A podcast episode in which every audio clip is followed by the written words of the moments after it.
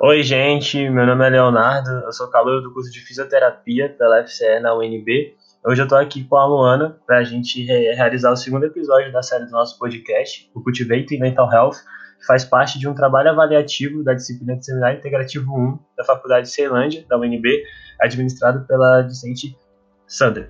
É, o grupo que organizou esse podcast é composto por nós, eu e a Luana, mas a Júlia Valim, da, da Terapia Ocupacional, a Júlia Shimohara, também da Físio, Kaique Leitão e a Laânia Soares, da Saúde Coletiva, Letícia Carter, da Enfermagem e a Larissa Batista, é, da Engenharia Florestal. Ensinar a vocês um pouco do nosso trabalho.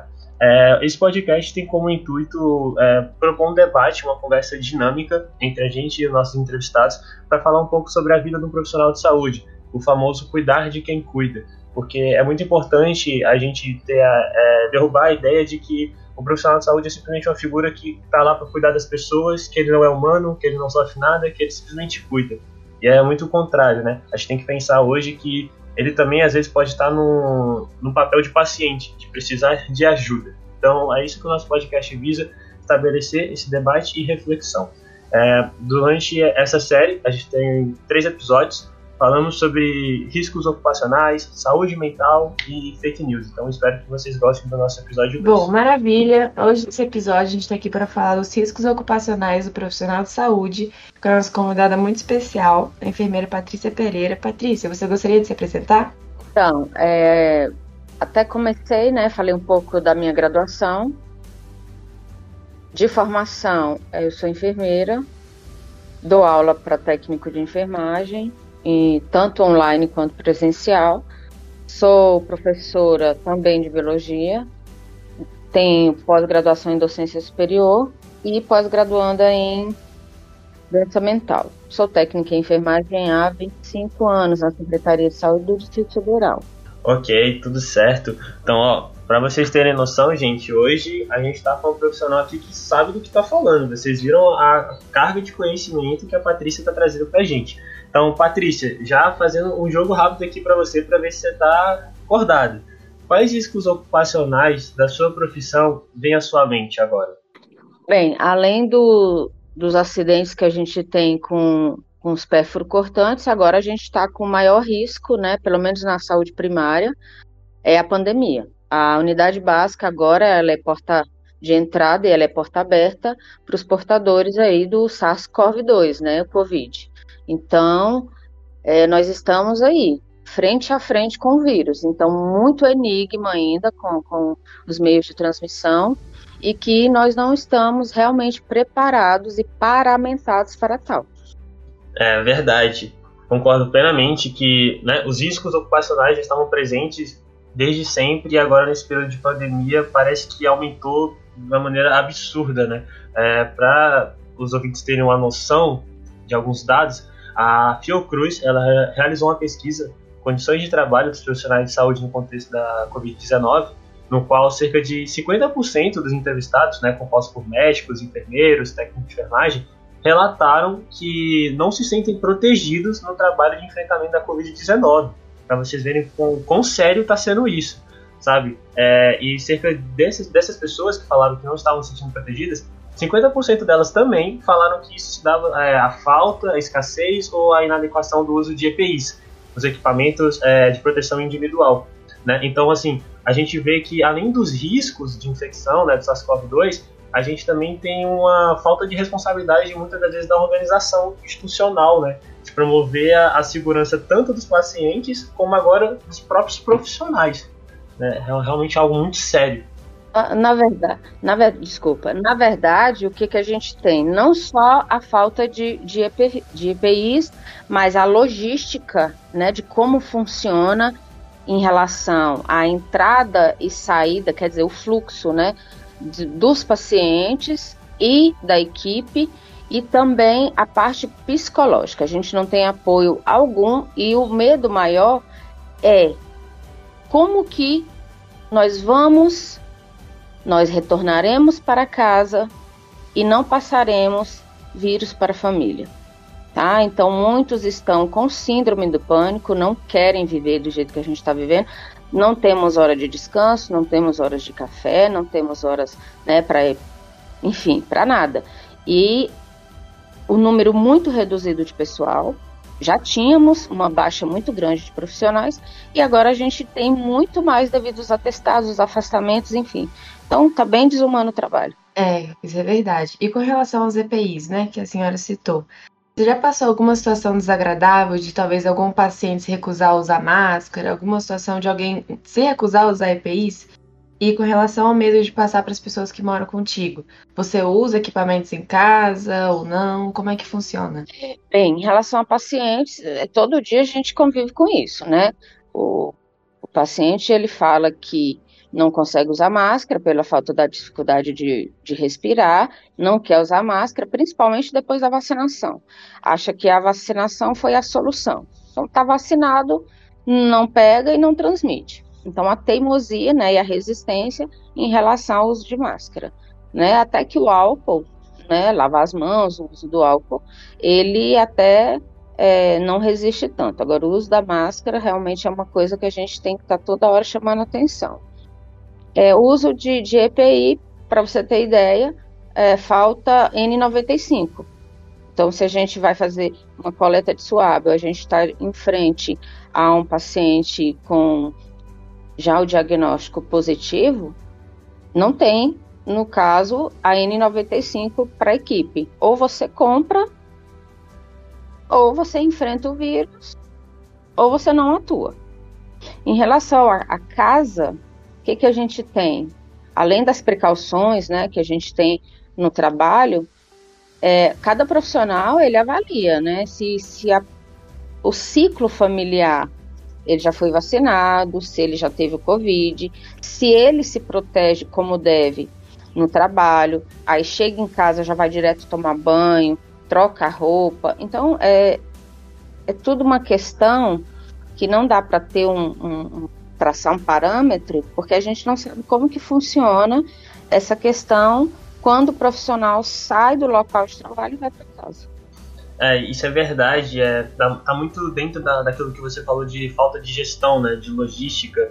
Pô, o profissional já está correndo um risco enorme ali de estar tá cuidando do, do, paciente e tendo risco de se contaminar, né, de levar isso para casa. É, é, algo que está uma pressão sobre eles que está afetando tanto o, fisi o, fisiológico deles como o psicológico, né? Por exemplo, é, outro referencial para a gente usar, da mesma pesquisa realizada pela Fiocruz, daqueles entrevistados, 70% deles falaram que já foram vítimas de discriminação na própria vizinhança, seja com literalmente os vizinhos ou familiares próximos, é, que pensavam que eles eram um, um risco de estar perto, que simplesmente por serem profissionais estavam carregando o vírus que não queriam ter um contato, que acabaram se afastando dessas pessoas. Então, muitos desses profissionais é, relataram é, casos de ansiedade, de depressão, que foi gerada porque a, aquela pessoa que estava perto de você agora está te discriminando, né? Então, é, é, é muito aliado com aquela primeira fala que você disse, né? Na questão 1, que as pessoas estão com medo de, de trabalhar e com medo do que muitas das vezes as outras vão achar delas, né? Os familiares. Então, fazendo lá dentro nisso, para você, é, como a, a, pandemia impactou na sua rotina de trabalho? Você já falou que está tendo longas é, jornadas de trabalho, realmente está sendo algo exaustivo, sem tempo de almoço, essas coisas, para você. É, como isso está impactando diariamente? Eu posso dizer que não, a gente não consegue desenvolver um trabalho. Eu posso falar na área que eu atuo, saúde primária, né, unidade básica de saúde. Nós tínhamos né, o, o projeto da estratégia de saúde da família, onde o projeto é irmos até a casa né, da família para que essa família não vá superlotar o que? A unidade. É, esse trabalho ele, ele foi interrompido logo no início, devido à pandemia, e hoje nós trabalhamos praticamente com pronto atendimento. Então, pacientes com sintomas respiratórios, eles chegam e nós fazemos uma seleção onde ele é atendido. Então, a, toda a programação que tínhamos, os programas, eles hoje não estão funcionando como deveriam funcionar. Por exemplo, programa de pré-natal, do crescimento e desenvolvimento, é, os programas de hiperdia, que é o auxílio acompanhamento do paciente com hipertensão, diabetes, dentre outros. Então, a gente vê e a gente fica desanimado de ver esses outros pacientes com as outras doenças crônicas desassistidos. E a gente realmente fica cansado, porque é uma demanda incansável. Quanto mais você olha, né, você vê a insegurança dos pacientes. E todo dia é um sintoma diferente, é uma classificação diferente, é uma listagem de medicações diferente, e aí a gente não tem a medicação para disponibilizar. É, aí nós vemos a reclamação dos pacientes em relação à compra, não tem dinheiro para comprar, as famílias perdendo os empregos, né, o, o, e não tendo como se sustentar. Então, a crise realmente veio e muita gente está sentindo na pele o que é ficar desempregado, passar necessidade e até fome. É, realmente é uma situação, assim, completamente única, né? Que nem você falou, às vezes muitos pacientes que não estão com a Covid acabam, né, não sendo tão priorizados, ou às vezes eu acho que muita gente acabou esquecendo, né, de certa forma, de que as outras doenças ainda estão aí, né? A gente ainda precisa de leito, de espaço para outros pacientes que estão com outras queixas, com outras doenças, né? E com relação a trabalhar ali na linha de frente, estar tá diariamente lidando com, né, com isso, com essa exposição, você sente medo de né, se contaminar, talvez passar para sua família ali no seu dia a dia? Ou você acha que já está acostumada? Como que é essa vivência para você? Não, todo dia. Todo dia, todo dia eu tenho medo, tenho medo de ir. Crise de ansiedade, já tive demais, fui até afastada. Tenho, já tive, é, já fiquei afastada por algum, por, por meses, é, diagnóstico de ansiedade. Eu, eu, tinha, eu chegava no horário de trabalhar e tinha sintomas, é, é taquicardia, sudorese, é, cefaleia, os sintomas clássicos de uma crise de ansiedade. Dor no peito, então, eu não tinha, eu não dormia, insônia, preocupação, né, de passar para meu, o meu pessoal de casa. Então, eu não, eu não, eu tinha horror, porque essa coisa de linha de frente, ah, máscara shield, máscara cirúrgica, capote, luva, é, não entrava na minha cabeça, né, o fato de estar usando todos os EPIs e mesmo assim vir para casa e contaminar algum dos meus. Não admiti essa hipótese. Eu tive o, o Covid no ano passado, em setembro do ano passado. Foi um momento muito difícil, que eu tive que ficar 25 dias isolada. E foi muito terrível. Eu falei, não quero isso para nenhum. E olha que, que aqui na minha casa somos só três. E eu falei, não, não quero que nenhum passe nada do que eu passei. Então, realmente, assim, eu vejo os meus outros colegas tendo essas crises de ansiedade, esses surtos, e eu entendo perfeitamente a angústia.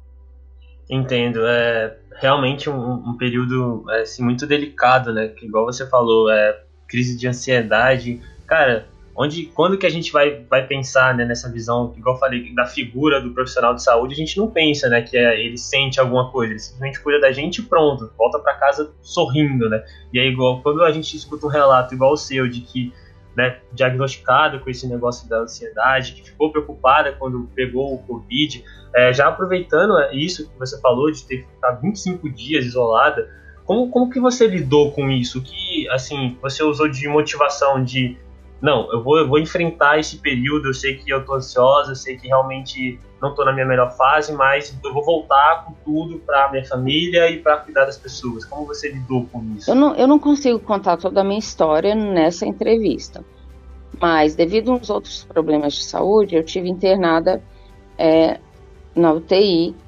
e eu passei três dias numa UTI há uns anos atrás e eu senti o que é estar na UTI é, com o Covid, eu me vi muito ruim, né? Apesar de não ficar internada, graças a Deus, mas eu tive 20, como sequela 25% do meu pulmão comprometido e eu não aceitava a hipótese de voltar para uma UTI. O medo de contaminar o pessoal aqui de casa era tamanho que eu falei, não, eu preciso me recuperar. Mas aí veio a questão: voltar agora, eu não estou bem, a imunidade não está legal, é, tenho todo o, compro o, comprometimento, eu, eu tinha essa dispneia, que é o cansaço, cansaço respiratório, em fazer qualquer atividade, né, vida diária, que a gente chama os AVDs. Então, eu falei, não, eu preciso desse tempo. Foi quando eu entrei com um atestado psiquiátrico, até com medicação. Precisei entrar na terapia também, para tentar aceitar toda essa condição, e trabalhar, porque na minha cabeça não era só o fato de é, contaminar as pessoas que estavam comigo, mas a hipótese de voltar para UTI era o que me aterrorizava. Eu precisei desse tempo, de verdade, e após esse tempo eu, eu percebi que também não era justo deixar os meus colegas é, sozinhos enfrentando tudo, porque eu participava do grupo do WhatsApp e eu via lá, ah, do, dois técnicos, né, de plantão, ah, um, um enfermeiro, um. Então, eu não me sentia bem de estar em casa e os meus colegas ali na linha de frente. Então, eu falei, não, é hora de, de retornar. E aí, eu tirei forças e falei, não, eu preciso realmente voltar ajudar os meus colegas a enfrentar da melhor maneira possível. Entendo. Então você foi muito resiliente, né, em todo esse processo. Realmente você passou momentos muito difíceis, só que você conseguiu tirar algo de positivo para te motivar, né, de alimentar o seu espírito de profissional e de ser humano, né, de ser empática, de não, meus colegas de trabalho estão lá, eles estão precisando de ajuda, é, eu vou melhorar, eu vou lidar com isso para fazer o meu melhor. Né? Parabéns de verdade por essa sua personalidade, né? A gente acha, a gente vê que realmente está faltando muito disso hoje em dia, né? Esse, essa empatia e esse amor pelo próximo, igual você teve tanto com os pacientes como com seus colegas de trabalho. Pois é, parabéns mesmo. Foi uma atitude muito bonita, muito importante. Empatia. Que bom que você não precisou né, voltar para UTI, para ser internada por causa da Covid, que você conseguiu se recuperar. É, um assunto que também está muito falado, né? Exatamente que nem você abordou, né? Que você teve quadros de ansiedade. A saúde mental das pessoas, né? Em tempos de pandemia ficou muito afetada em, em contexto geral. Além do medo por causa do distanciamento, como você acha, assim, né? No contexto geral, que a pandemia afetou a saúde mental das pessoas?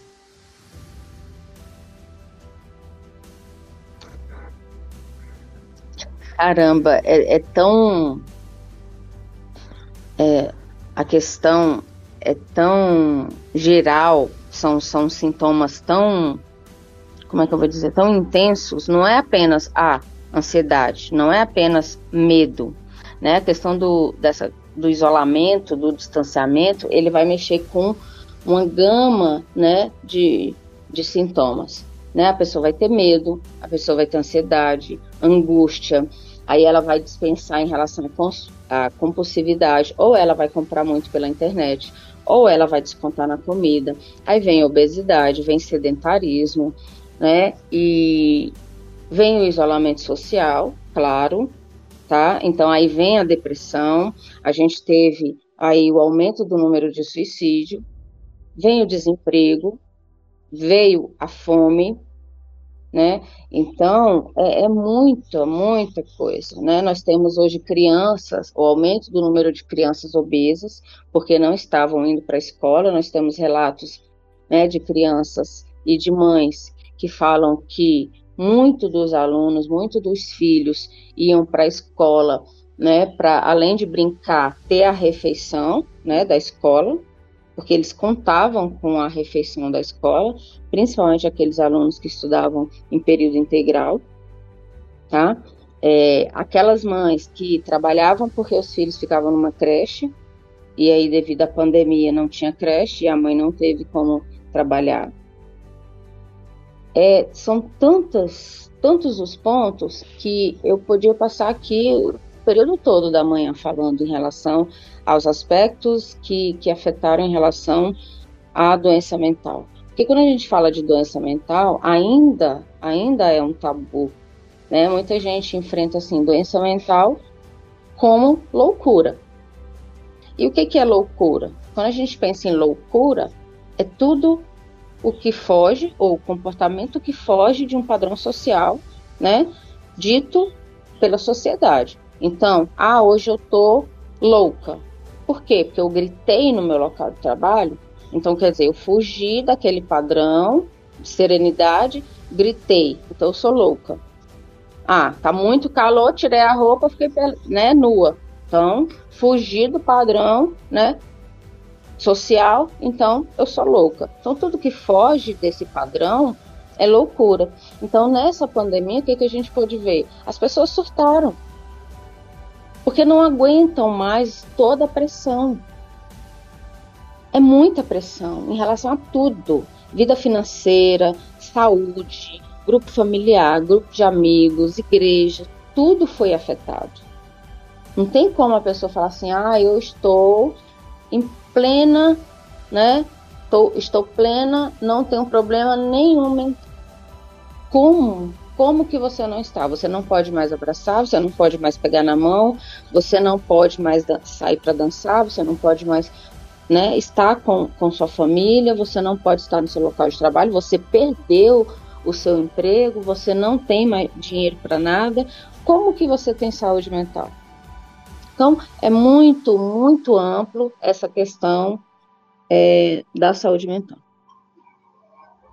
É, é, verdade, eu concordo com o que você disse. É, eu falo por experiência própria, né? É, como isso afetou tanto a saúde mental dos, dos, meus próximos aqui, dos meus familiares, como a minha, sabe? Você vê, assim, você ter que enterrar parentes por causa dessa doença, você passar por um momento de desemprego. É, é realmente o que você falou, a gente não pode ser conservador e negligente ao, ao ponto de achar que está tudo bem, né? De que não, eu estou bem, eu não estou triste, é, vou seguir em frente, eu vou fingir que nada aconteceu. A gente realmente tem que se preocupar, né, com, com a nossa saúde mental, entender que é, tudo bem não estar bem, né, que a gente é ser humano, a gente passa por fases, fases boas, fases ruins e que é importante, né, a gente correr atrás de, dessa assistência, assim não só de um profissional, mas de um familiar, né? Por exemplo, um pai é, ver os sinais de depressão, ansiedade no filho e tentar é, elaborar um diálogo, né, para promover assim uma saúde ativa, podemos dizer, né, no primeiro âmbito assim familiar, para depois, é, dependendo do caso, levar uma assistência.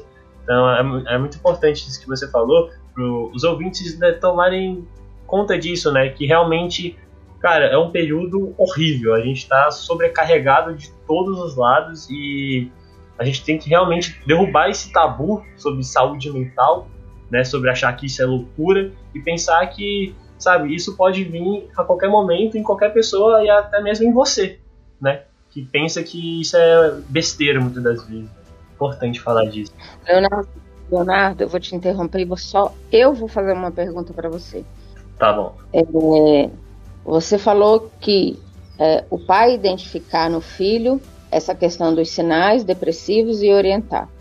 Então eu vou te fazer uma pergunta. Como o pai vai identificar no filho esses sintomas se ele está no quadro e ele não se ajuda, como que ele vai ajudar o filho? É, isso é verdade. É muito daquilo, né? Como é que eu vou ajudar o próximo se eu mesmo não me ajudo, né? Como é que eu vou é, levar o amor se eu mesmo não me amo? É muito dessa, dessas questões. Isso, isso você me, me botou na reflexão muito forte aqui agora. Essa ideia de que como é que ele vai né, cuidar do próximo se ele não cuida dele mesmo. Entra no, no início da abordagem de vocês. É, cuidar do cuidador.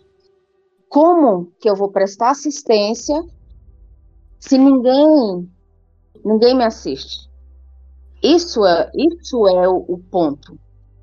O profissional de saúde hoje, ele não é assistido. Ele é tratado como um número.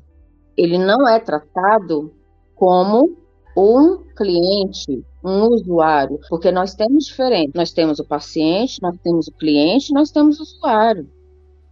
Essa, essas três palavrinhas, elas têm diferença. E aí, como é que nós vamos cuidar desse profissional, cuidando do cuidador, e esse cuidador que não é cuidado, será que ele presta uma boa assistência para o seu paciente, seu cliente, para o seu usuário? Verdade, né? Como é que ele vai promover né, a, saúde 100% se a dele mesmo está comprometida? Então, realmente, é, é bem difícil, tá? E não é simples. Verdade. É, botando já a continuidade nesse, em todo esse pensamento que você falou, essa reflexão de né, os profissionais de saúde são muitas vezes vistos como números é, não são assistidos. Para você, como botando a última questão aqui para a gente fechar esse debate, como você acha que seria uma, uma, promoção disso, uma promoção de uma assistência ao profissional de saúde? Como isso deveria ser feito? É, por exemplo, na minha opinião, eu acho que realmente tinha que ter mais medidas públicas, medidas políticas, né? Para assistir o profissional, como por exemplo, assim, falando por cima no que eu estou pensando na hora, é uma assistência, muitas das vezes é, psicológica, é, no própria rede hospitalar com a pessoa, ou por exemplo nesse período de pandemia, né, que a gente está vivendo, que não tem como ter esse contato muitas das vezes, é, é o teleatendimento com a, uma psicóloga ou algum assistência, assistencial, assistencialista para para ver né, como é que está a, saúde do, do meu profissional. Por exemplo, eu como diretor de um hospital, eu tenho que me preocupar com os meus funcionários.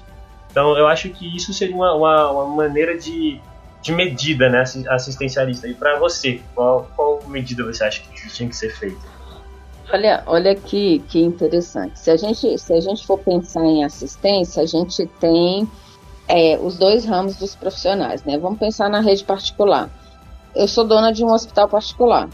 E aí eu tenho convênio para os meus profissionais. Né? Então eu consigo proporcionar um bom convênio de saúde para os meus profissionais. Então eu acabo disponibilizando, além do convênio, um bom convênio de saúde. Eu tenho né, a questão da mão de obra, então eu consigo né, fazer um plano onde eu não sobrecarregue os meus profissionais, eu tenho uma mão de obra, além de específica, capacitada, com treinamentos, né, e que supra a necessidade do setor, e que não seja desumano para nenhum profissional, tá? É, claro, dentre né, outras coisas, é, facilidade em questão moradia, enfim, salários, salários justos, todo um campo de trabalho, não faltar material, é, logística, ambiente, enfim. Agora, se, se nós formos para a saúde pública, é interessante a gente pensar que pública para todos, direito de todos. Se, se o governo disponibiliza plano de saúde para os profissionais da saúde, o que que a gente o que que a gente tenta entender é que a saúde não não presta, porque ela está ela tá buscando o regime particular, então ela está assumindo que a saúde pública não é boa. Então a gente já começa a pensar por aí. É, concurso público não não tem devido à crise né, financeira. Então a gente não consegue suprir em relação à mão de obra.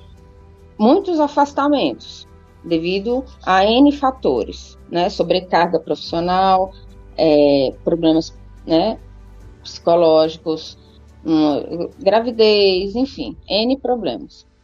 E a questão de moradia. Ah, eu moro longe do meu local de trabalho. É, enfim, então são, são vários problemas que a gente acaba não tendo como é, ter esse, esse, essa, atender essa demanda. Aí a gente pensa nas práticas integrativas de saúde, onde a gente pode levar um pouco de relaxamento, né, para esse profissional. Ou seja, a gente pode tentar colocar aí um, um, uma hora para um alongamento, para um relaxamento, né, para um, uma yoga, algum tipo de atividade que deixe o profissional um pouco menos tenso. Mas a partir do momento eu já não tenho um profissional e eu libero esse profissional para uma atividade, quem vai ficar no lugar dele? Então, a gente entra em vários pontos que realmente teria que ter uma, uma gestão, mas essa gestão também tem que ter um amparato. Então, eu disponibilizo um grupo para atividade, para não sobrecarregar, mas eu tenho que ter outro grupo. E não é a nossa realidade hoje, não aqui no DF. É, realmente é uma, é uma situação bem complicada, porque ao mesmo tempo, que nem você falou, acaba que para proporcionar para o profissional de saúde esse tempo, esse descanso, vai faltar uma pessoa ali para estar com o paciente. Porque a gente sabe que, infelizmente, isso é uma realidade no nosso sistema de saúde pública. Né? Você não ter pessoas suficientes ali, ou então equipamentos suficientes, muitas vezes. Então é uma situação muito difícil, né? Realmente, o que eu acho que o que seria ideal é, infelizmente, ainda difícil de ser alcançado, né? Devido à nossa realidade aqui no Brasil, nesse momento, pelo menos no DF, né? Que a gente vê diariamente até nos jornais e no dia a dia do profissional da saúde. Tá, para você aí vocês querem encerrar e eu, eu também falo demais, se deixar eu falo muito mesmo. É, é aquela coisa assim, então é, eu tenho um profissional. Qual a escolha? É, eu sobrecarrego esse profissional, colocando ele para trabalhar todos os dias, porque eu não tenho outra pessoa para colocar na, no lugar dele. Eu alivio a carga de trabalho dele e deixo aquele outro paciente lá sem assistência. Ou esse profissional sobrecarregado, ele surta e entra de licença médica por 30, 60, 90 dias e eu fico sem o profissional. Essas alternativas que eu tenho. É, alternativas que no fim acabam ficando ruim para ambos os lados, tanto para o paciente quanto para o profissional, né, principalmente. É, é uma situação muito complicada. Realmente é uma situação muito complicada. É, Patrícia, a gente agradece muito sua participação nesse, nesse episódio dos riscos ocupacionais do profissional de saúde. A gente se vê no próximo. O Léo vai dar agora o, o encaixe para o próximo episódio. Obrigada, Ju. Então, é, então, é, falar aqui, é, falo pela equipe toda, muito obrigado, Patrícia, é, por você ceder esse tempo no nosso segundo episódio e falar tão bem, assim, com tanta propriedade é, nesse local de fala seu, né, que é muito mais seu do que é nosso, é, tá passando na pele tudo isso e o quanta crítica que você trouxe, sabe, pra gente. É, sabe, a vontade que dá é de pegar o arquivo desse podcast e, sei lá, botar na mesa redonda no Congresso, né, para ver se o ministro da Saúde, para ver se o governo toma consciência do que eles estão fazendo com os profissionais, né? Porque aqui a gente não está com a invenção, né? A gente está realmente com você, uma profissional com propriedade no que está dizendo. Você tem um encargo para isso, né? Então, realmente, a gente agradece pela sua sinceridade e pela sua personalidade de falar tão bem e, assim, com tanta propriedade esse, esse assunto delicado e sério pra gente. gente Muito obrigado gente, mesmo. conta comigo, mas eu não falei nem a pontinha da falange, tá? Do dedo mindinho. Tem muita coisa, né? Então é isso, gente, meus ouvintes. É, muito obrigado por ter acompanhado esse segundo episódio da nossa série do Cultivate Mental Health. É, fica aqui o convite para vocês verem no episódio 1, que a gente falou de saúde mental com a psicóloga Michelle, e o convite do episódio 3, que vamos falar sobre o impacto das fake news sobre os profissionais de saúde. É isso, gente. Tchau.